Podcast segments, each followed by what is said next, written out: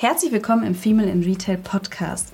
Heute zu Gast habe ich Patricia Grundmann. Sie ist Geschäftsführerin bei der Obi First Media Group, einem Tochterunternehmen der Obi Group Holding. Ja, genau, das sind die orangefarbenen Baumärkte mit dem Biber.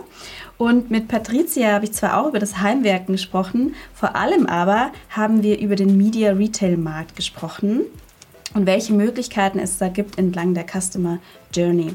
Einen ganz großen Teil haben wir aber auch über Leadership gesprochen, ob denn zum Beispiel Spitzensportler die, bessere, die besseren Führungskräfte sind und warum eine Führungskraft eigentlich viel mehr ein Coach sein sollte und zum Beispiel auch, wie Personal Branding auf Employer Branding einzielt. Das und noch viel mehr haben wir gesprochen und ich wünsche euch ganz viel Spaß beim Zuhören. Herzlich willkommen zu Female in Retail, dem Podcast rund um weibliche Erfolgsgeschichten im digitalen Handel und darüber hinaus. Mit unseren Gästen blicken wir, Verena Schlüppmann und Verena Lindner, auf ihre ganz persönlichen Erfahrungen und Tipps in der Businesswelt. Ja, herzlich willkommen, liebe Patricia. Schön, dass du heute da bist. Hallo Verena, ich freue mich da zu sein. Vielen Dank. Zum Einstieg eine Frage, Patricia. Bist du denn auch eine Heimwerkerin? Ja, ich würde sagen, ich bin eine Gärtnerin oder Kleingärtnerin. Mhm. Ich liebe es total, äh, Gemüse oder auch Kräutern anzuzüchten. Äh, mein absolutes Lieblingsprodukt äh, ist ein Hochbeet, weil es äh, auch Wohnungsbesitzern oder Kleingartenbesitzern die Möglichkeit gibt, einfach ein bisschen was selber zu machen. Und ich bin äh, wirklich der festen Überzeugung, dass äh, eigen angepflanzte Tomaten, auch wenn es immer nur wenige im Jahr sind, viel besser schmecken, als wenn man sie kauft. Das stimmt. Ist da schon alles ready jetzt oder bist du noch in den Vorbereitungen? Nee, es ist ready. Die Sonne scheint ja ganz, ganz doll heute, auch besonders hier bei uns im Rheinland. Und deswegen ist noch nicht alles so gewachsen, wie ich es mir sonst für den 31. Mai vorgestellt hätte. Wir hatten ja eher einen knappen Frühling bisher, aber ich bin mir sicher, dass die nächsten Tage das alles aufgeholt wird mit der mhm. Sonne. Mhm. Du bist also im Rheinland. Ähm, magst du vielleicht unseren Zuhörerinnen und Zuhörern einfach dich mal kurz vorstellen? Wer bist du denn mhm. überhaupt? Mhm. Total gerne. Ich bin Patricia, ich bin 38 Jahre alt. Ähm, ich äh, bin Mami von zwei zauberhaften Töchtern, die sind sieben und zwei. Ich äh, wohne in Düsseldorf. Ähm, Obi selbst sitzt in Köln und ich äh, darf das Thema Retail Media seit fünf Jahren bei Obi aufbauen. Ähm, davor war ich in der Otto-Gruppe, ähm, auch eine Zeit lang bei Möbel.de und ähm, Seven Commerce damals und ja, auch ein paar Jahre lang selbstständig. Also das eine oder andere habe ich schon gesehen und ähm, ganz, ganz am Anfang, direkt nach meinem Studium, war ich auch eine Zeit lang in Shanghai. Mhm. Oh, spannend. Mhm. Das war eine ganz tolle Zeit, ja. Ja, was würdest du sagen, ähm, so von was, was war so der größte Kulturflash in Shanghai? Ja, also äh, das war tatsächlich 2009, äh, 2010, also noch vor der Expo, äh, die, die 2010 in Shanghai mhm. stattgefunden hat. Und was für mich so das war, was, was ich, glaube ich, gar nicht so erwartet hätte, war, wie man sich eigentlich fühlt als, als Ausländer in einem Land, das, ähm, das ja, sehr gut mit sich selber zurechtkommt. Also äh, nicht auf dich gewartet hat, mhm. sondern einfach mit einem Selbstbewusstsein und einer Jahrzehnte, Jahrhunderte langen Kultur sehr gut für sich selbst funktioniert. Und du kommst da rein mit dem, mit dem europäischen Selbstbewusstsein, auch in einem großen deutschen Unternehmen. Ich war damals bei Bosch mhm. Automotive ähm, und äh, denkst, oh, toll, ich bin jetzt in Shanghai, Großstadt China, ne, äh, mit einer ganz großen Begeisterung. Und dann merkst du, es hat eigentlich äh, keiner auf dich gewartet. Die mhm. Chinesen sind auch so glücklich mit sich selbst. Ne? Und dieses umgedrehte, ähm, äh, da mal zu einer Minderheit äh, zu gehören und zu erleben, wie das so ist, das war für mich wirklich, wirklich wichtig. Und das habe ich äh, mitgenommen in alles, was ich danach äh, gemacht habe, um eben nicht als selbstverständlich zu sehen, wie privilegiert wir häufig sind und was es dann doch bedeutet, eben nicht, nicht äh, irgendwie äh, total unterstützt und äh, ja, einfach wichtig zu sein, sondern auch einfach nur da zu sein. Mhm. Ja. Was würdest du sagen, also was würdest du als Tipp geben? Wie kommt man denn dann da richtig an und rein? Mhm. Ähm, ich für mich ist das eine gehörige Portion Demut. ähm, und einfach mal sich selber erden und äh, ähm, akzeptieren, dass eine Kultur so ist, wie sie ist. Das kann man auch aufs Kleine übertragen. Das muss gar nicht ein fremdes Land sein. Das kann auch eine neue Unternehmenskultur sein oder ein neuer Freundeskreis.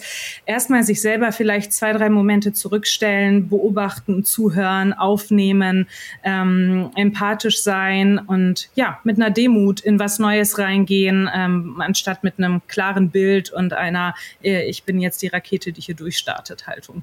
Hm. Ich hatte das auch in einem anderen Podcast-Gespräch, da ging es auch ums Sprechen oder Zuhören und da sind wir mhm. dann auch auf den gemeinsamen Nenner gekommen. Zuhören ist meistens in vielen Fällen noch viel wichtiger als zu sprechen und Gutes ja. Zuhören will auch gelernt sein. Das ist gar nicht so einfach, wirklich da die Antennen ja. aufzustellen und nicht nur darauf zu warten, dann auf das Gesagte einzugehen oder dann mhm. äh, mit seiner Meinung, seine Meinung kundzutun, sondern wirklich zuzuhören und das Gesagte wirklich aufzunehmen und das auch ähm, wirklich anzunehmen, ist gar nicht so ja. einfach. Jetzt wollen wir sehr gerne die, dir zuhören, wenn du uns doch einmal erklärst, wie funktioniert denn Retail Media überhaupt? Mhm. Ja, Retail Media ist eine, ähm, erstmal eine klassische Mediengattung. Manche sagen eine neue Mediengattung, aber ehrlicherweise gibt es Retail Media ja schon ein paar Jahre. Ähm, also so ganz, ganz neu ist es noch nicht. Ähm, entstanden ähm, zunächst einmal im Marktplatzkontext. Da kennen es auch wahrscheinlich die meisten her. Gesponserte Produkte, gesponserte Ads, viele Suchen der Verbraucher beginnen beim Händler oder auf dem Marktplatz. Ähm, dort einfach die Möglichkeit von Marktplatzpartnern zur Einflussnahme, Werbung, äh, ähm, Präsentation Präsentation ihrer Produkte zu geben. Das waren so die Ursprünge von Retail Media. Ähm, wir sind 2018, Sommer 2018 in das Thema eingestiegen ähm, bei Obi als Multichannel-Händler mit ganz anderen Herausforderungen. Äh, zunächst einmal überhaupt äh, den Bruch im, im, im Kanalmix zu haben. Das mhm. ist für eine Mediengattung äh, schon immer challenging gewesen, wenn dann die Conversion woanders äh, stattfindet als zum Beispiel der erste Kontaktpunkt und der Visit. Ähm, das heißt, heute ist Retail Media viel, viel mehr als das, was es noch vor vielleicht zehn Jahren im Marktplatzkontext war. Und für mich ist es vor allem ähm, die datengetriebene, funnelübergreifende Möglichkeit, sehr messbar Werbewirkung zu erzielen, also Ads auszuspielen, aber auch Content auszuspielen an genau die Kunden, genau die Zielgruppe in dem Kontext oder Use Case, die gerade für sie relevant sind. Und da spielt es für mich keine Rolle, ob das on- oder offsite ist, im Ökosystem des Retailers oder nur gemeinsam mit der Marke des Retailers ähm, außerhalb des Ökosystems. Vor allem dieses Datengetriebe getriebene, genau Zielgruppengenaue, das ist das, was, was für mich Retail Media ausmacht. Mhm. Magst du uns vielleicht mal ein Beispiel geben, so ein bisschen entlang der Customer Journey, was mhm. es da für verschiedene Möglichkeiten gibt? Gerne. Ähm, wir starten in unseren 360-Grad-Kampagnen ähm, im Co-Marketing, so dass denn gewünscht ist, ähm, eigentlich immer Offsite. Das heißt, wir definieren die jeweilige Zielgruppe, den Use Case. Im Home and Garden Kontext ist, äh, ist so ein bisschen auch Use Case und Trigger Moment wichtig. Also bin ich gerade oder möchte ich eine Zielgruppe erreichen, die im Umzugscase ist? Möchte ich eine Zielgruppe erreichen, die Immobilien erworben hat ähm, oder ähm, die sich in einem Mietsverhältnis äh, äh ja, gerade befindet, das zum Beispiel im Sanitärbereich essentiell. In einem Mietsverhältnis werde ich nicht mein Badezimmer renovieren. Mhm. Das heißt, ähm, wenn ich, wenn ich da äh, ja ein größeres Projekt adressieren möchte beim Kunden, dann ist es schon relevant, ob ich gerade eine Immobilie besitze, vielleicht auch wie alt diese Immobilie ist. Da gibt es Bestandsdaten auch über die verschiedenen Länder und Regionen hinweg. Das heißt, da ein ganz, ganz klares Zielgruppentargeting über die klassischen demografischen Werte hinweg ähm, ähm, zu vereinbaren, dann über unsere Medien Medienpartner. Das kann wirklich jeder, ähm, jeder äh, Publisher Offsite ähm, sein, der, der uns das ermöglicht, auf Basis unserer First-Party-Daten genau diese Kunden zu erreichen, ähm, auszuspielen mm, und dann ähm, zu funneln auf beispielsweise die OBDE. Ähm, wir haben eine sehr, sehr große Reichweite auf der OBDE, fast 300 Millionen Visits ähm, übers Jahr im in Deutschland. Ähm, und die meisten Kunden springen auch direkt auf der Home ein, weil Obi als Marke so bekannt ist, weil sie sowieso acht bis zehnmal im Monat zu uns kommen. Ähm, aber auch wenn sie über, über äh, externe Medien einspringen, springen sie zum Beispiel dann auf den Brandshop oder der Landingpage des Partners ein. Wir haben dann aber Ads auf dem gesamten, gesamten Shop, die entweder über die Brand targeten dann oder über den Use Case, nehmen wir mal zum Beispiel tapezieren oder ähm, Bad sanieren oder ähm, äh, ja, Pflanzen, äh, Pflanzen, also je nachdem, was, was das Ziel der Kampagne ist.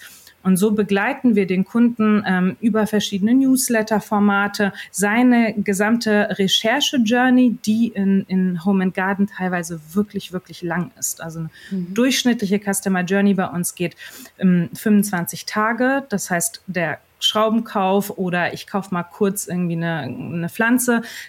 Das sind Minuten bis mhm. hin eben zu, ich kaufe mir eine neue Küche, ein neues Badezimmer. Das sind Monate. Das heißt, die Journey kann sehr, sehr lang sein. Und dann eben bis zur Conversion. Der Kunde kauft oder vereinbart einen Termin mit einem unserer Partner. Wir haben ja auch viele Do-it-for-me-Cases, wo man einen Handwerker oder einen Implementierungspartner braucht.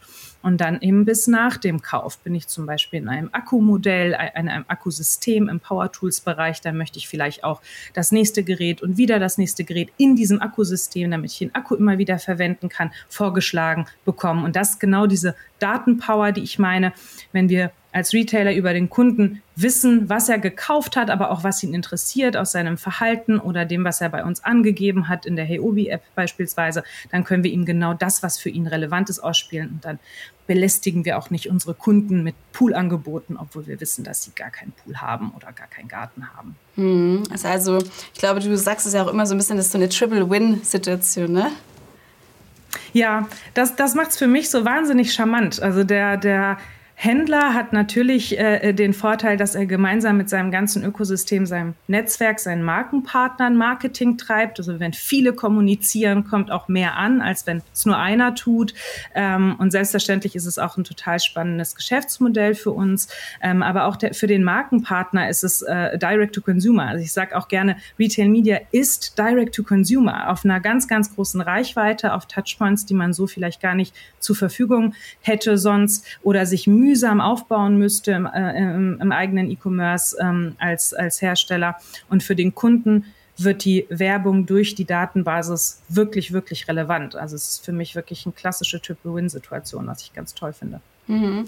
Mm, kannst du uns so eine ungefähre Hausnummer geben, wie, wie schwer denn dieser Retail-Media-Markt bei äh, OB First Media Group ist und mhm. was für Potenzial da eigentlich noch liegt? Ja, also der Retail-Media-Markt an sich äh, wird auf 100 Milliarden weltweit geschätzt in zwei Jahren. Ähm, also tatsächlich äh, sehr signifikant. Es wird auch prognostiziert, dass es die Spendings äh, von TV überholt. Mhm. Ähm, die Boston Consulting Group sagt, dass jeder vierte Dollar in Retail-Media fließen wird. das heißt, an sich ist, ist diese, diese Werbegattung die am stärksten wachsende Werbegattung aktuell. Ähm, wir arbeiten bei Obi mit einigen hundert Markenpartnern zusammen. Davon sind mh, hm, ungefähr drei Viertel gerade endemische Partner, also Partner, die bei uns Ware verkaufen oder ja, weiterarbeiten mit den Kunden, die wir ihnen vermitteln. Das können auch Partner sein, die dann ähm, erst ein, ein Angebot aussprechen müssen, wie beispielsweise für Solaranlagen oder Carports oder ne, das lege leg ich mir nicht schnell in den Warenkorb, mhm. sondern da gehe ich in eine, eine, eine Angebotsfindung mit dem jeweiligen Anbieter, die würde ich jetzt auch dazu zählen und ein Viertel ungefähr sind nicht endemische Marken aus dem Lebensmittelbereich, aus ähm, ja zu Grill passt sehr gut Fleisch oder Alternativprodukte, Getränke passen zu dem Lifestyle, geh in den Garten, genieß die Sonne Thema, aber auch viel Versicherung, Finanzierung ähm, spielt da natürlich eine große Rolle und ganz viele, ganz viele andere Industrien. Also einige hundert Partner, mit denen wir seit fünf Jahren zusammenarbeiten. Mhm, sehr gut. Mm, du hast es vorher schon so ein bisschen aufgegriffenes Thema, gerade so dieses, diese Verknüpfung offline-online. Es ist ja oftmals die Krux im Einzelhandel, dass man die Maßnahmen online dann dass man die Auswirkungen offline nicht so richtig messen kann. Ja. Ähm, wie kann man denn diese Lücke schließen? Das ähm, tun wir über unsere Heyobi-Daten. Also der Kunde hat eine digitale Kundenkarte, er hat eine App, ähm, die er ähm, sehr, sehr häufig auch nutzt. Also die meisten unserer Kunden nutzen diese App mehrfach im Monat, teilweise mehrfach in der Woche. Zum Beispiel für einen kostenlosen Videocall, also auch für mhm. die Beratungsleistung ähm, oder um sich Pflegepläne für ihre Pflanzen zusenden zu lassen oder einfach um inspirativen Content oder Verschönerungskontent äh, zu konsumieren, aber selbstverständlich auch zu Recherche und zum Kauf. Ähm, in, äh, in Heyobi befindet sich auch unsere Kundenkarte. Die zeigt der Kunde an der Kasse vor. Das heißt, wenn, wir, wenn er sich auf der Plattform, ob Desktop oder mobil oder in der App bewegt hat und dann den Kauf abschließt in, äh, im, im Store, dann können wir das über die Kundenkarte zumindest für fünf Millionen Nutzer oder fünf Millionen Haushalte ähm, heute messen. Und das ist aber ja schon eine relativ signifikante Menge an Haushalten, zumindest in Deutschland und Österreich, aus der heraus man dann ganz gut extrapolieren und hochrechnen kann. Ja, das heißt auch immer so ein bisschen, you better know your audience. Das ist eigentlich so ein bisschen der Startpunkt, äh, womit man da loslegen sollte. Ja. Ähm, und gerade wahrscheinlich im Do-it-yourself-Markt oder diesen ganzen Heimwerker-Markt ist das wahrscheinlich nochmal noch mal wichtiger, richtig? Ja, absolut. Ist, äh, für mich ist es elementar wichtig. Ich habe äh, letztens gesagt, Relevanz ist die einzige Währung im Marketing für mich gerade. Das ist, äh, das ist für mich der absolute Schlüssel. Wir sind in einer Informationsgesellschaft, werden mit ganz, ganz vielen Informationen, ganz viel Content ähm, ja, ausgestattet als Leser, Hörer ähm, oder Gucker ähm, und äh, je relevanter das ist, was mir angeboten wird, desto eher bleibe ich dann da, nehme es wahr oder auch konventiere. Das heißt, für mich ist Relevanz der absolute Schlüssel und das geht nur, wenn ich etwas über meinen Nutzer weiß. Lange Jahre lang hat man das ja im digitalen Media-Business über den Cookie gemacht. Heute geht das noch, mhm. ähm, wobei ich nicht unbedingt sagen würde, dass das die Spitze des Eisbergs der Relevanz äh, ist. Ähm, da machen es doch die First-Party-Daten noch mal leichter, weil ich da nicht nur sehe, wie hat sich der Kunde bewegt, sondern auch, was hat er getan oder was hat er mir explizit angegeben über seine Interessen. Ähm, ja, absolut. Hm. Also ein sehr, sehr großer Markt, wo sich wahrscheinlich auch noch sehr, sehr viel tut in den nächsten Jahren.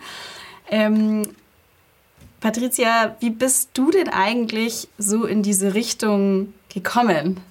Mhm. Hm, ich würde fast sagen, durch Zufall oder Glück oder Schicksal, je nachdem, wie man es auslegen möchte. Ich bin damals von, von der Otto Group zu Obi gewechselt ähm, im Kontext von Obi Next. Obi hat damals in Köln ähm, mit Obi Next äh, so eine ja, Transformationseinheit, ein kleines Speedboat gegründet, das so ein bisschen oder gestartet, das so ein bisschen die Transformation von Obi bewegen sollte. Ähm, da bin ich ähm, hingewechselt und so bin ich auch ins Rheinland gekommen. Und dann ähm, im Sommer 2018 äh, damit gestartet, ähm, ja, mit ersten Markenpartnern darüber zu sprechen, ob sie Obi nicht nur als ja, Vertriebskanal für sich sehen könnten, sondern auch als Marketingplattform. Und das war so erfolgreich. Die ersten zehn Marken, mit denen wir gesprochen haben, haben alle gesagt, ja, natürlich kann ich mir das vorstellen. Total relevante Zielgruppe. Okay, ihr habt auch noch die Daten. Okay, ihr habt auch noch die Touchpoints. Und dann ähm, ist das eine zum anderen gekommen. Also es ist, ich habe auf einem weißen Blatt Papier gestartet, auf einem leeren Laufwerk. Ähm, es gab, äh, es gab für dieses Publisher oder Medienhaus-Dasein, dass wir, dass wir heute neben unserem Handelsmodell sind, nichts. Alles, alles äh, musste aufgebaut werden, äh, durfte, durfte ich aufbauen, inklusive des Teams, das heute daran arbeitet.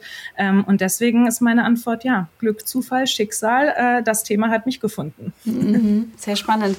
Wahrscheinlich spielt da die Markenbekanntheit von Obi auch eine ganz große Rolle. Oder würdest du sagen, dass es da schon einfach der Knackpunkt war, dass so viele Kunden und dann eben jetzt Partner auch mit euch zusammenarbeiten wollten? Ja, also die Markenbekanntheit ist für, für Retail Media sowieso eines der essentiellen Dinge, mm, wahrscheinlich so der wichtigste, der, der wichtigste Faktor, ähm, weil äh, weil die Marke, die Retailer-Marke eine gewisse Brand-Safety mit sich bringt. Also ich weiß als Werbetreibender äh, in, im Kontext von Obi, dass auch die positiven Markenmerkmale von Obi auf meine Marke abstrahlen. Es ist eine Art von Empfehlung. Das ist immer so, wenn sich zwei Marken zusammentun oder auch wenn sich zwei Personen zusammentun. Ähm, es ist eine Art von Empfehlung, die automatisch damit, äh, damit einhergeht. Ähm, das heißt, ja, das hat eine große Rolle gespielt und natürlich hat auch eine Rolle gespielt, dass wir als Obi schon auch mit einigen tausend Marken unserer eigenen Industrie oder Hersteller unserer eigenen Industrie sehr erfolgreich zusammenarbeiten. Das heißt, der Weg war auch relativ kurz. Mhm. Ja. Jetzt hast du das ganze Retail-Media-Geschäft aufgebaut, warst ja aber vorher auch schon in Führungspositionen. Ja. Ähm, und hast ja auch jetzt ja eine Führungsposition. Was sind so, wenn du so ein bisschen zurückblickst mhm. oder auch aktuell, was sind so ein bisschen so deine größten Learnings aus den vergangenen Jahren? Ja, Und da gibt es einige. Also meine erste Führungsposition ähm, hatte ich bei Möbel.de, ähm, als Möbel.de in Seven Commerce äh, Pro7 integriert wurde, habe ich mein erstes Team ähm, übernommen. Mm. Und ähm, aber ehrlicherweise glaube ich, dass meine größten Learnings noch ein bisschen weiter zurückgehen. Auch wenn ich so mhm. auf meine meine Jugend schaue, auf meine Schulzeit schaue. Ich war immer diejenige, die bei jedem Schulwettbewerb, der der da war, irgendwie mitgemacht hat. Ähm, ähm, die ich war bei Jugend debattiert. Ich war äh, ich habe lange Sportakrobatik im hessischen Kader geturnt. Mhm. Ähm, da vor allem das Thema ja Verantwortung übernehmen, ähm, Teamplay ähm, auch gelernt, weil es geht nicht alleine. Du hast immer einen Partner. Das muss muss man sich vorstellen, wie im Zirkus. Äh, man wird, es sind eigentlich zwei Körper, die zu einem werden in, in, in diesem Sport. Äh, man muss sich komplett aufeinander verlassen können. Ich war in Studenteninitiativen. Ne? Ich habe schon gesagt, bin dann nach Shanghai gegangen. Das heißt, ich war schon immer jemand, der total lernhungrig war. Und ähm, so bin ich auch in das Führungsthema gekommen, durch ein, durch ein Selbstvertrauen ähm, in, in mich mit eben dieser Portion Demut, die ich am Anfang schon an, angesprochen habe, und dann mit einem, ja, mit dem klaren Fokus auf mein Gegenüber. Und das ist auch so eines meiner größten Learning beim Thema Führung. Ich glaube nicht daran, dass man Führung in Schulungen lernen kann. Ähm, ich glaube nicht, dass man Führung ähm, passiv ausbauen kann, sondern das kann man nur aktiv tun ähm, und ähm, durch Zuhören. Zuhören ist ein ganz, ganz großer Faktor. Sich hinsetzen, Zeit nehmen, eins zu eins, erzählen lassen, Fragen stellen. Für mich ist die Führungskraft von heute ein Coach. Sie ist nicht mhm. ein Anweiser oder ein Regelnvorschreiber, sondern sie ist ein Coach, die den anderen stärker machen will, eigentlich sogar am stärksten machen will. Mhm. Ähm, und ich glaube, dass dazu auch ehrliches Interesse dazu gehört. Ähm, das heißt, wenn ich nicht bereit bin, mich wirklich, wirklich ehrlich für meine Mitarbeiter und ihre Belange zu interessieren, sie als ja Menschen und nicht als Ressource zu sehen, ähm, dann, ähm, dann wird man den heutigen Anforderungen an eine Führungskraft nicht gerecht. Und das war auch schon vor zehn Jahren so oder vor über zehn Jahren so. Ähm, und ähm, für mich ist es auch ganz wichtig, auch in einer Position, in der ich heute bin, ähm, wo ich selber Führungskräfte führe, mhm. äh, sich immer als ganzes Team zu verstehen, als Ökosystem zu verstehen, wo ein, ähm, eine, eine Hand ein bisschen mit der anderen anderen zusammenarbeiten muss, sonst wird nichts Neues äh, gestaltet werden. Das, ähm, das ist für mich ein, ein, ein, ein Zusammenspiel, das natürlich funktionieren muss, das sich natürlich anfühlen muss, trotz dessen, dass man insbesondere in Konzernen immer Hierarchien hat. Die haben mhm. Gründe, die helfen auch bei bestimmten Dingen. Mm, aber im Zusammenspiel ähm, spielen sie erstmal keine Rolle. Wir sind bei Obi auch ähm, sehr, sehr äh, davon überzeugt, dass wir mit unserer Mitarbeiterschaft ein Netzwerk von Experten bauen. Ähm, das heißt, hier auch einfach die Expertise enablen und ähm, die Erfolge insbesondere von Experten ähm, herausstellen und hervorstellen. Ähm, als Führungskraft sel selber steht man schon automatisch sehr häufig auf einer Bühne. Ähm, die Sichtbarkeit hat man automatisch. Mhm. Ähm, wir, wir unterstützen die äh, Expertise und die zu erfahren über einen Mitarbeiter. Was kann ein Mitarbeiter wirklich gut ähm, oder eine Mitarbeiterin, äh, unabhängig von der Rolle, in der sie gerade für, für uns äh, und unsere Gemeinschaft tätig ist? Das ist für mich die Aufgabe einer, einer Führungskraft. Mhm. Du hast schon angesprochen, der Sport hat dir auch viel gelehrt. Ich habe mal einen Artikel gelesen und ich selber bin ehemalige Feldhockeyspielerin und da hatte ich einen Artikel gelesen über einen Torwart, der ähm, da sehr erfolgreich war, auch ähm, ich glaube bei Olympia mitgespielt hat.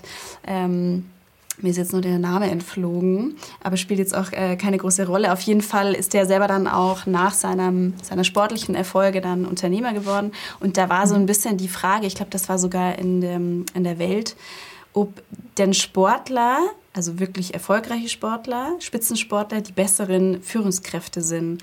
Würdest du das bejahen? Mm, ich glaube, dass Sportler sehr, sehr viel, besonders wenn sie sehr früh beginnen mit einem Sport und ihn dann auch noch vielleicht sogar in Wettbewerbe, in, in Wettbewerben äh, machen, sehr vieles lernen, dass, dass andere, wenn, wenn sie diese Erfahrung nicht gemacht haben, in kürzerer Zeit aufholen müssen, um auf diesen Stand zu kommen. Mhm. Mein Ehrgeiz kommt sicher auch aus dieser Sporterfahrung. Ich habe ähm, zwölf Jahre lang Sportakrobatik gemacht. Das war ein sehr, sehr großer Teil meiner, meiner äh, Jugend und meines Erwachsenenwerdens. Ich habe auf der Rücksitzbank äh, des Jeeps meiner Trainerin äh, für mein Abitur gelernt. Mhm. Ähm, also auch das äh, äh, muss man einfach erlebt haben, äh, wenn man, wenn man ja diese Erfahrung haben möchte, die ich habe. Ähm, ich bin wahnsinnig konsequent geworden dadurch. Ich glaube nicht, dass du mit Lari Fari drumherum reden, wir gucken mal, mhm. irgendetwas im Sport erreicht, sondern du musst dir ein Ziel vornehmen vornehmen und ganz, ganz konsequent jeden Tag Microlearning, jeden Tag ein kleines bisschen besser, ein bisschen gelenkiger, ein bisschen schneller, ein bisschen, äh, ein bisschen stärker werden. Also den Ehrgeiz und die Konsequenz kriegt man als Sportler definitiv mit. Ähm, und man ist auch in gewisser Weise ein Vorbild. Und auch das ist etwas, wo, wo glaube ich, viele gar nicht ähm, drüber gern drüber reden ähm, oder zumindest höre ich sehr selten Menschen darüber reden, was für eine Rolle das Thema Vorbildwirkung einfach äh, für die persönliche Karriere auch spielt. Ich glaube ganz fest daran, dass kein Mensch ohne Vorbilder da wäre, wo er ist. Also wir haben mhm. alle Vorbilder, auch wenn wir sie nicht auf Knopfdruck benennen können. Die ersten Vorbilder sind die, die wir in jungen Jahren um uns herum haben. Und da ist das Netzwerk meistens sehr, sehr klein. Das heißt, habe ich mhm. ein kleines familiäres oder freundschaftliches Netzwerk, habe ich nur wenige Lehrer beispielsweise, die mich umgeben, dann ist einfach auch der Einfluss dieser Vorbilder sehr gering auf mich. Bin ich in einem Spitzensport, treffe ich auf andere Nationen, in meinem Sport war es viel, äh, äh viel ja, Osteuropa beispielsweise, die, die dort sehr aktiv waren ähm, dann lerne ich hier einfach durch ganz, ganz andere Vorbilder ähm, und bekomme auch einen ganz anderen Lernhunger mit, den, den man meiner Meinung nach eben als Führungskraft auch braucht, weil man immer wieder in neue mhm. Situationen geschmissen wird. Das ist ja heutzutage nicht mehr so, dass man eine Karriereleiter hochsteigt, wo die nächste Stufe schon total klar ist und es nur eine Frage der Zeit ist. Ne? So wie ich in Retail Media gekommen bin, ähm, kommen andere in ganz, ganz andere Themen, Karrieren, Teams, Aufgaben, Herausforderungen. Und auch das lernt man äh, im, im, im, Sport. Kein mhm. Feld ist das gleiche, kein Turnier ist das gleiche. Jeder, jeder Partner oder das Gegenüber, der Gegner, der dir gegenübergestellt wird, ist nicht von dir geplant, sondern der kommt einfach in the game. Ähm, damit muss man umgehen lernen. Und deswegen, ja, aus dem Sport lernt man jede Menge. Hm, ist so ein bisschen so diese Agilität auch, ne? Also die hast du ja auch bei jedem Spiel oder bei jedem Wettkampf, wo du irgendwie dann auch anders reagieren musst, dich auf neue Situationen einlassen musst. Und so ist es ja auch in der Arbeitswelt auch. Ja. Ähm, ich habe mich aber dann auch kürzlich auch erst gefragt, weil ich hatte tatsächlich auch in meiner sportlichen Karriere, wenn man sie Karriere nennen darf, ähm, hatte ich, war ich äh, jahrelang auch Teamcaptain. Mhm. Und ich habe dann aber Jahre später festgestellt, das, also in der Jugend war das auch völlig in Ordnung und ich bin auch gut in so motivierenden Ansprachen und auch Harmonie, ähm, naja, zu pflegen in, im Team. Aber eigentlich bin ich gar nicht so die richtige Führungsperson für so, ein, so eine Mannschaft, vor allem gerade so im Damenbereich für so eine Mannschaft. Und habe hab mich dann selber gefragt, kann man aber, also ich glaube sowieso, dass nicht jeder vielleicht für eine Führungsrolle geschaffen ist, was auch völlig in mhm. Ordnung ist, weil vielleicht bist du auch dann einfach der Experte in bestimmten mhm. Sachen. Ähm, denkst du aber trotzdem, dass wenn man will, dass jeder Führung lernen kann oder in, für eine Führungsrolle sich ähm, ja, da, ja, da reinkommen kann, da reinfinden kann? Mhm. mhm. Also zunächst einmal wäre der Captain des Teams für mich gar nicht intuitiv die Führungskraft gewesen. Deswegen mhm. finde ich die, dein Bild ganz, ganz spannend und auch deine Geschichte ganz spannend. Für mich wäre die, der Trainer mehr die Führungskraft gewesen. Also der, der tatsächlich die Mannschaft enabled und die Mannschaft stärkt, die Mannschaft auch zusammenstellt, ähm, sie, sie begleitet äh, von äh, Aufgabe zu Aufgabe, Spiel zu Spiel, äh, ähm, Turnier zu Turnier. Ähm, das wäre mein Bild eher einer Führungskraft gewesen. Hm, kann ähm, jeder diese Rolle ähm, ein, annehmen, egal ob sie jetzt die des Kapitäns ist oder die des Trainers. Hm, ja, also ich glaube, wenn man das möchte, an sich wirklich, wirklich bewusst macht, was das bedeutet und in ganz vielen Fällen bedeutet es, sich selbst zurückzustellen und eben nicht sich selbst nach vorne zu stellen, sondern sich an den Spielfeldrand zu stellen und schnell eine Entscheidung zu treffen über vielleicht auch die eigenen Interessen, also persönlichen Interessen hinweg für das Unternehmen oder die Mannschaft ne? Ähm, oder auch den Verband, was ja auch im, Sport oft eine Rolle spielt.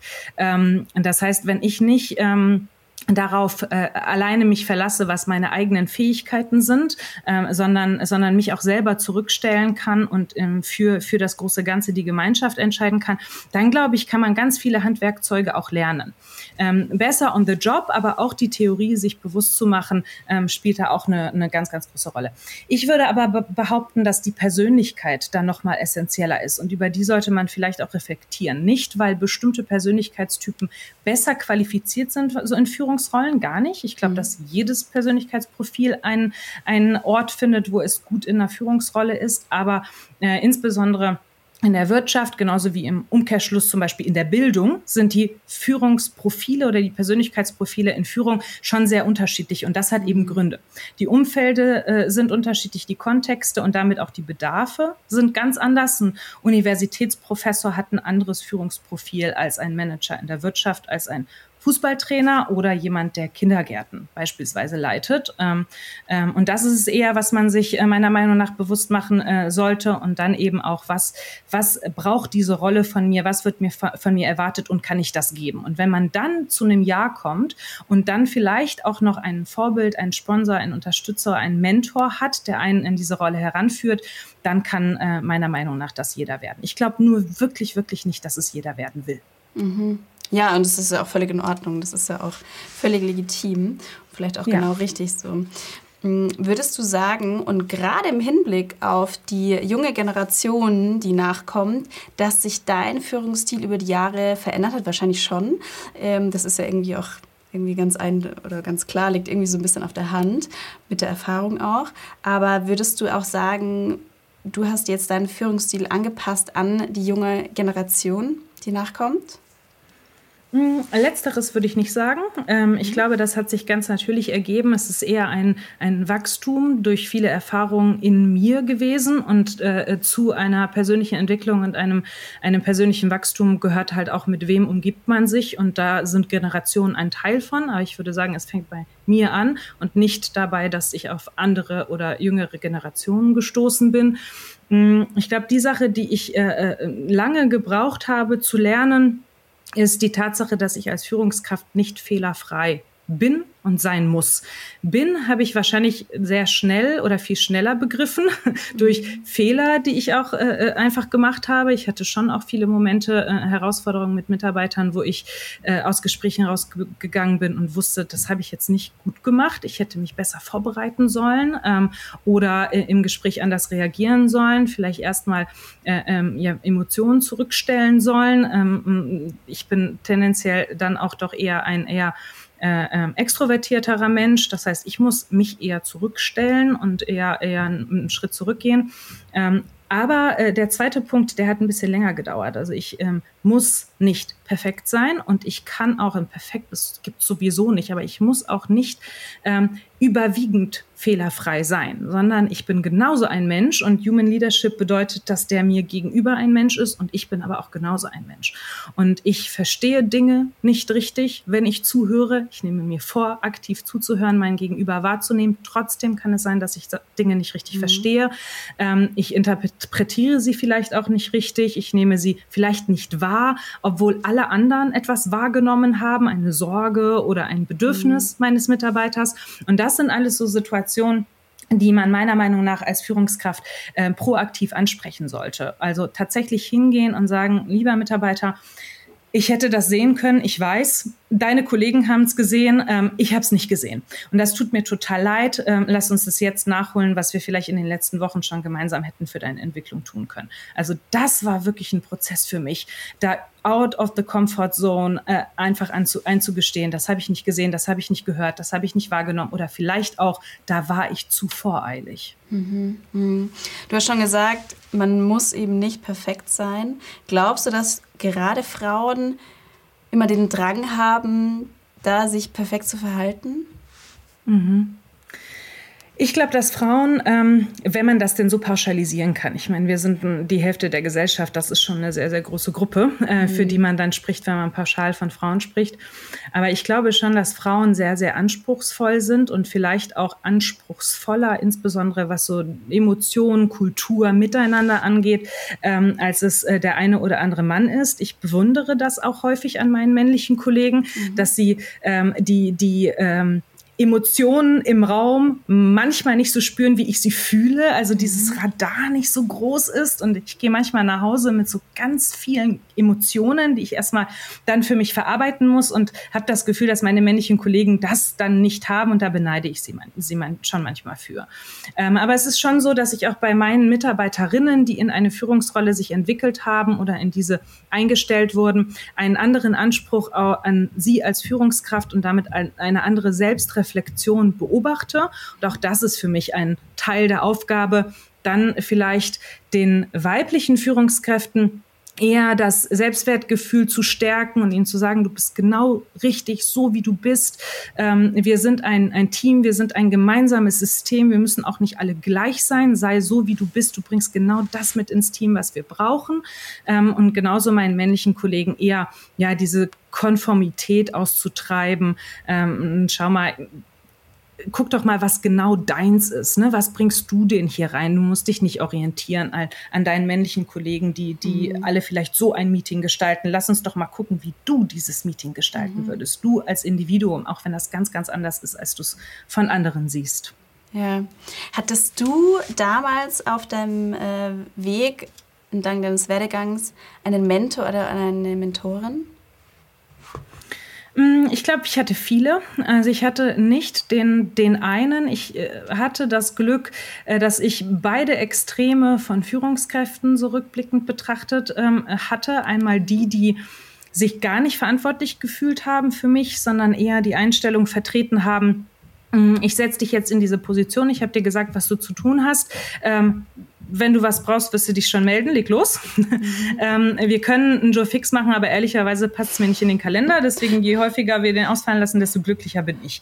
Also ich hatte das schon ähm, und äh, äh genauso hatte ich insbesondere bei Obi ähm, Führungskräfte, davon gar nicht so viele. Ich hatte bisher ähm, zwei Führungskräfte, direkte Führungskräfte bei Obi, die mich ähm, sehr stark eben als Coach unterstützt haben, die mich mhm. begleitet haben bei dieser Aufbauarbeit der Obi First Media Group, die, die mir auch immer wieder, insbesondere eine, ähm, auch männliche Führungskraft in diesem Fall, immer wieder mich bestärkt hat, in dem, ähm, ja, wir wissen noch nicht, ob wir nach links oder nach rechts gehen sollen, aber es spielt auch ehrlicherweise keine Rolle. Lass es uns einfach ausprobieren. Mhm. Und das ist auch jemand gewesen, der mich darin bestärkt hat, nach außen zu gehen und mehr von mir zu zeigen. Mhm. Ähm, wahrscheinlich einer der Gründe, warum ich heute auch auf der einen oder anderen Bühne äh, stehe, was ich vielleicht nicht getan hätte ohne diese Bestärkung. Also auch diesen Schubs zu geben als Führungskraft. Das ist etwas, was, glaube ich, besonders bei Frauen, aber auch bei Männern total wichtig ist. Es ist viel leichter, wenn mir jemand sagt, ich traue dir das zu, du wirst das gut machen. Ähm, sprich doch einfach nur zu mir, auch wenn da noch 5000 andere Leute sitzen. Das macht so einen Unterschied. Ähm, und ich glaube, das ist das gewesen, was mich ganz viel gelehrt hat, beide Extreme zu kennen und dann aber für mich die Entscheidung zu treffen, was für eine Führungskraft will ich sein. Mhm. Mhm. Total spannend. Und ja, wahrscheinlich braucht man auch mal beides. Ne? Vielleicht muss man auch beides mal mitgemacht haben, um auch da einen guten Weg zu finden. Ja. Hm, jetzt hast du schon angesprochen, du stehst auch hier und da auf Bühnen, sprichst in Podcasts, äh, bist auf LinkedIn aktiv. Also Person Branding scheint auch ein Punkt zu sein, der gerade ganz aktuell ist bei euch. Hm. Würdest du sagen, Personal Branding hilft auch der, dem Employer Branding? 100 Prozent. Also das würde ich hundertprozentig unterschreiben. Ähm, ich hatte äh, diese Erfahrungen selber, als ich damals von der Otto-Gruppe zu Obi gewechselt bin. Ich wusste sehr, sehr wenig über Obi als Unternehmen, über die mhm. Kultur, ähm, über die Mitarbeiter, auf die ich treffen würde. Eine der, der Hauptpunkte, der mich persönlich motiviert bei einem bei einem Arbeitgeber oder auch einer Aufgabe sind die Kollegen, die um mich mhm. herum sind, weil ich von diesen Kollegen ganz, ganz viel lerne aus den Situationen, die ich mit ihnen gemeinsam erlebe, jede Menge lerne Und ähm, das ist etwas, was man nicht auf eine, auf eine Karriereseite schreiben kann, ähm, sondern das können nur Mitarbeiter vorleben. Und je sichtbarer einzelne Mitarbeiter werden, auf eine ganz authentische Art und Weise, und das ist gar nicht so selbstverständlich, es kann nicht jeder im Lichte äh, irgendwie der Aufmerksamkeit äh, der Öffentlichkeit er selber sein. Für manche ist das einfach einschüchternd. Die sind dann auch nicht richtig in dieser Rolle. Ähm, und äh, das ist äh, für mich eigentlich der, der Schlüssel für, für eine, ähm, ja, ehrliche, authentische Employer Brand heute. Wirkliche, ehrliche Mitarbeiter über sämtliche äh, Bereiche der Expertise hinaus ähm, auch zu zeigen, die das möchten. Das ist für mich auch eine ähm, zweiseitige äh, Straße. Das heißt, man kann dafür meiner Meinung nach nicht nominiert werden. Man muss sich auch bewusst dafür entscheiden, ähm, dass man das möchte. Und dann zahlt das für mich eigentlich vor allem auf das Unternehmen ein. Hm, ja, das stimmt. Und das ist eigentlich auch das, wonach man auch gut Ausschau halten kann, wenn man auf der Suche nach einem neuen Job ist, weil man bringt, verbringt so viel Zeit mit Kollegen und das heißt auch immer, such dir quasi das Umfeld, wo du gerne arbeitest, wo du gerne hingehst und dann mhm. kann man wahrscheinlich da auch gerade über solche Personal Branding Maßnahmen, wenn sie denn ehrlich und authentisch sind, da auch einen guten Einblick bekommen, wie denn da so die Arbeitskultur auch ist. Ja, definitiv. Mich sprechen auch tatsächlich sehr, sehr viele ähm, ja, interessierte äh, Bewerber über LinkedIn beispielsweise an mhm. ähm, und sagen, ich bewerbe mich jetzt nicht unbedingt für deinen Bereich, aber wie ist denn das bei Ubi zu arbeiten? Ne? Mhm. Und dann geht es entweder zum Beispiel um das Mutterdasein oder es geht um das ähm, ja, Frau in einer vermeintlich männerdominierten Branche, was gar nicht so ist, ehrlicherweise, mhm. aber auch mhm. wieder so ein Klischee, was man, äh, was man äh, nicht hundertprozentig weiß, wenn man eben nicht mhm. mit, äh, mit äh, Menschen spricht spricht, ähm, die in dem Unternehmen sind. Ähm, und das ist auch etwas, wenn ich jemanden kenne, weil er für dieses Unternehmen nach außen hin auftritt und auch gerne für dieses Unternehmen steht, weil er die Werte teilt und ähm, ähm, ja, sich identifiziert mit der, äh, mit der Employer Brand, dann kann ich diese Menschen auch ansprechen. Dann sind die auch für mich ansprechbar. Ähm, und äh, ähm, das sind sie eben nicht, wenn es immer nur HR-Recruiter sind, die per Job Description mhm. ja da sind, um Antworten zu geben. Mhm. mhm. Ihr wart ja, Patricia, ihr wart ja auf der OMR mit einem relativ großen Messestand ähm, da. Ja. Oder seid da aufgetreten? Wir hatten schon im Vorgespräch so ein bisschen drüber geredet. Ähm, was hat da überwiegt? Tatsächlich so ein bisschen zurückblickend, äh, weil ich könnte mir vorstellen, das war nicht nur Kundenakquise, sondern es war auch so ein bisschen eben Employer Branding. Wie war so dein Gefühl? Ja, ähm, also zunächst einmal war es äh, dieses äh, Kribbeln im Bauch, äh, ähm, das äh, dahin zu kommen und den Stand das aller, allererste Mal zu sehen. Ich habe auf meinem LinkedIn-Profil äh, so ein kleines Video, wo wir äh, als Team morgens um sieben das erste Mal durch diese leere Halle noch gehen und auf diesen Stand zu gehen. Und dann ist der Biber da so riesig, aber der Stand ist noch leer.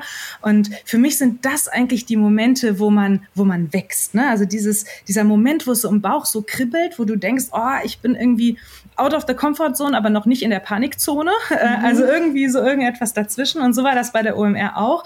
Wir wussten nicht, wird dieser Stand leer bleiben, wird sich da keiner hin verirren, werden alle Leute denken, äh, was will denn Obi auf der OMR? Das macht doch gar keinen Sinn. Ähm, oder ähm, wird es so sein, wie es am Ende war? Voller Begeisterung ähm, diese, diese Marke aufgenommen und eben den, den, den Stand äh, äh, angenommen. Handyketten ähm, wurden mit uns gemeinsam gebastelt. Also die Menschen haben sehr viel Zeit mit uns an diesem Stand auch verbracht. Über dreieinhalbtausend Handyketten haben wir, haben wir dort gebaut, äh, gemeinsam mit den Besuchern.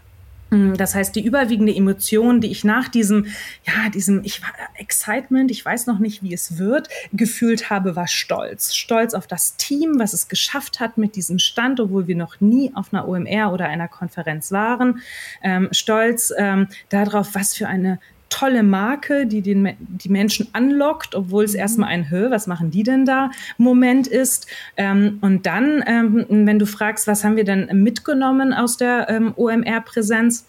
Dann ist es schon ähm, ja, Ziel von mir und auch Sebastian, unserem CEO gewesen, mit dem ich ja auch der Yellow Stage über die Transformation von Obi sprechen durfte und dass Obi heute schon längst nicht mehr nur ein Baumarkt ist, mhm. ähm, bin ich der festen Überzeugung, dass wir geschafft haben, das zu transportieren über den Stand. Wir sind nicht mehr nur ein Baumarkt, wir äh, verstehen uns als Plattform, als Netzwerk. Ähm, das ist eine aktive Rolle. Wir laden ein, gemeinsam mit uns Home and Garden zu gestalten, ob es jetzt Businesspartner, Kunden oder Mitarbeiter sind.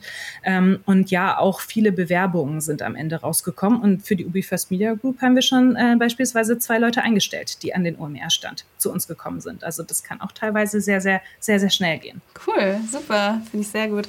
Patricia, mir, mir hat es total viel Spaß gemacht, dir zuzuhören und ich bin auch sehr, ähm, ich gehe, glaube ich, mit ganz vielen Erkenntnissen auch nochmal raus, auch gerade wie du die Führungsrolle siehst, ähm, was man da auch ja, wie man, aus welchem Blickwinkel man das auch betrachten kann, ähm, was eigentlich dazu zählt, eine gute Führungskraft zu sein. Zwei Fragen habe ich noch zum Abschluss. Zum einen, Gerne. wohin geht es denn jetzt noch mit der Ubi First Media Group? Was sind so die Ziele und Pläne für die nächsten vier bis fünf Jahre? Mhm. Äh, ich glaube, wir sind gerade an so einem ähm, äh, total spannenden Tipping Point, ähm, wo äh, ich sage mal ganz gerne vom Startup to, to Grown Up äh, wir uns bewegen. Also äh, raus aus dieser ähm, wir bauen was auf Phase. Wir werden immer noch was aufbauen, aber dennoch ähm, ist da schon eine große Partnerbasis. Wir sind eine von fün der fünf Säulen der Strategie von OBI international. Ähm, ich glaube, durch die technologische Basis, die wir geschaffen haben, durch die Partnerbasis, durch unser Netzwerk, auch mit Agenturen, mit denen wir zusammenarbeiten, werden wir jetzt noch mal so einen kleinen Raketenantrieb zünden können. Und äh, äh, ja, der Mediapreis, den wir gerade gewonnen haben, war der erste Preis. Es soll nicht der letzte bleiben. Also auch unsere Qualit qualitative Arbeitsleistungen wollen wir zeigen. Ähm, und da freue ich mich riesig drauf mit, ähm, mit dem besten Team, äh, das, äh, das ich heute schon habe, das auch noch weiter wachsen wird. Ähm, das heißt, ich glaube, wir sind wirklich an einem spannenden, äh, spannenden Punkt, wo noch mal einiges passieren wird äh, die nächsten Jahre. Wie groß seid ihr denn übrigens und sucht ihr noch? Ja, wir suchen für ganz, ganz viele äh, Rollen, insbesondere im Partnermanagement, ähm, suchen wir ähm, immer Kollegen eigentlich. Ähm, da ist jeder willkommen, der sagt, ich möchte gerne ähm, Accounts, Clients äh, betreuen, ganz spannende Marken innerhalb unserer Industrie oder auch darüber hinaus. Aber auch, ähm, wenn man eher sich im Tech-Setup äh, befindet, äh, suchen wir. Aber auch Obi sucht wahnsinnig viel im Tech-Setup, im Martech-Setup, äh, Data Scientists beispielsweise. Ne? Alles, was Retail Media ausmacht, ist sehr datengetrieben. Ebene. Ähm, da suchen wir sehr stark, äh, super gerne, äh, sprecht mich an. Ähm, äh, ja, wir sind äh, 35 Mitarbeiter in der Ubi First Media Group, aber wie schon gesagt, äh, ganz Ubi ist eigentlich mhm. auch äh, Teil äh, ähm, von uns. Äh, wir arbeiten hier Hand in Hand. Ähm, Ubi selber hat 43.000 Mitarbeiter, 646 Stores. Davon sind natürlich die meisten auch in den Stores. Mhm. Ungefähr 3.000 in der Zentrale in Deutschland. Sehr gut. Das heißt, an alle Zuhörerinnen und Zuhörer, falls ihr da Interesse habt, äh, bei Obi zu arbeiten oder bei der Obi First Media Group, dann äh, verlinken wir sowieso dein LinkedIn-Profil und äh, es kann sich jeder da gerne auch bei dir melden. Und meine allerletzte Abschlussfrage, liebe Patricia, ich habe dich eingangs schon gefragt, ob du eine Heimwerkerin bist und du meintest, ja, du bist auf jeden Fall, du liebst es, äh, Hochbeete zu bepflanzen und da die eigenen Tomaten zu essen. Ähm, ja. Gibt es denn noch ein Projekt, wo du sagst, das würdest du noch gerne angehen? Gibt es irgendwie mhm. sowas, ah, da, da würde ich echt gerne mal so richtig selber aktiv werden in Haus oder Garten? Mhm. Ja, also es gibt zwei Projekte. Äh, ich, ich gehöre zu der Fraktion, die regelmäßig ihre Wände neu streichen muss. Mhm. Äh, das, äh, das gebe ich gerne zu. Also ich habe ganz viel Freude, ähm, auch einfach ja, komplett eine neue Wandfarbe auszuprobieren. Ich habe außer die Badezimmer ähm, hier, ähm, wo wir leben, keinen einzigen Raum, der nicht eine, eine Wandfarbe hat, mhm. die, die äh, irgendwie eine Farbe hat. Das heißt, äh, das steht definitiv äh, demnächst wieder an. Ähm, wir haben äh, das Zimmer hm, meiner Töchter gerade neu gestrichen, aber ich, ich schiele auch schon auf unser Schlafzimmer, also wer mhm. weiß. Ähm, aber was ich mir auch ähm, vorgenommen habe, diesen Sommer zu machen, dafür muss man rausgehen, weil das ein bisschen ähm, Dreck macht, ähm, mhm. ist äh, tatsächlich eine, eine Garderobe zu bauen. Wir haben mit dem Team mal eine Bar gebaut, mhm. ähm, also tatsächlich eine ganze Bar. Wir haben eine Ubi First Media Group Bar bei uns im Büro stehen. Cool. Also wer gern mal mit uns anstoßen möchte, der ist herzlich eingeladen, nach Köln-Mühlheim zu kommen. Ähm, und das hat so viel Spaß gemacht, also wirklich jede, jedes Holzbrett zusammen ähm, zu hämmern, ähm, aber auch zu sägen, abzuschleifen, zu lackieren. Ähm, der Geruch von frischem Holz ist etwas, was mich total begeistert. Und natürlich passt eine Bar erstmal hier bei uns nicht so gut rein, aber eine Garderobe passt schon rein und wir haben ganz, ganz tolle ähm, Bauanleitungen bei Obi auch und das ist etwas, was ich mir vorgenommen habe für diesen Sommer. Cool, sehr gut. Das klingt doch eigentlich nach vielen Projekten, sowohl bei der Obi First Media Group als auch äh, im privaten Heim. Patricia, ja. Ähm, es hat mich total gefreut, dass du da warst. Ich habe ganz, ganz viel gelernt, wie ich schon gesagt habe. Und ähm, ich schiele, also ich, wahrscheinlich wir, also die Zuhörerinnen, Zuhörer und ich, wir schielen wahrscheinlich so ein bisschen auf die Obi First Media Group, auf welcher Veranstaltung oder Konferenz ihr einen noch größeren Stand haben werdet und was dann noch so alles passieren wird in dem großen Retail Media Markt. Vielen lieben Dank, dass du uns da einen Einblick gegeben hast. Und ähm, ich freue mich, wenn wir uns bald äh, vielleicht dann nochmal austauschen und da mal schauen, wo, wo äh, Obi First Media Group da steht. Und ähm, genau, vielen lieben Dank für deine Zeit, Patricia. Danke, liebe Verena, für die Einladung und äh, hat mir ganz, ganz viel Spaß gemacht.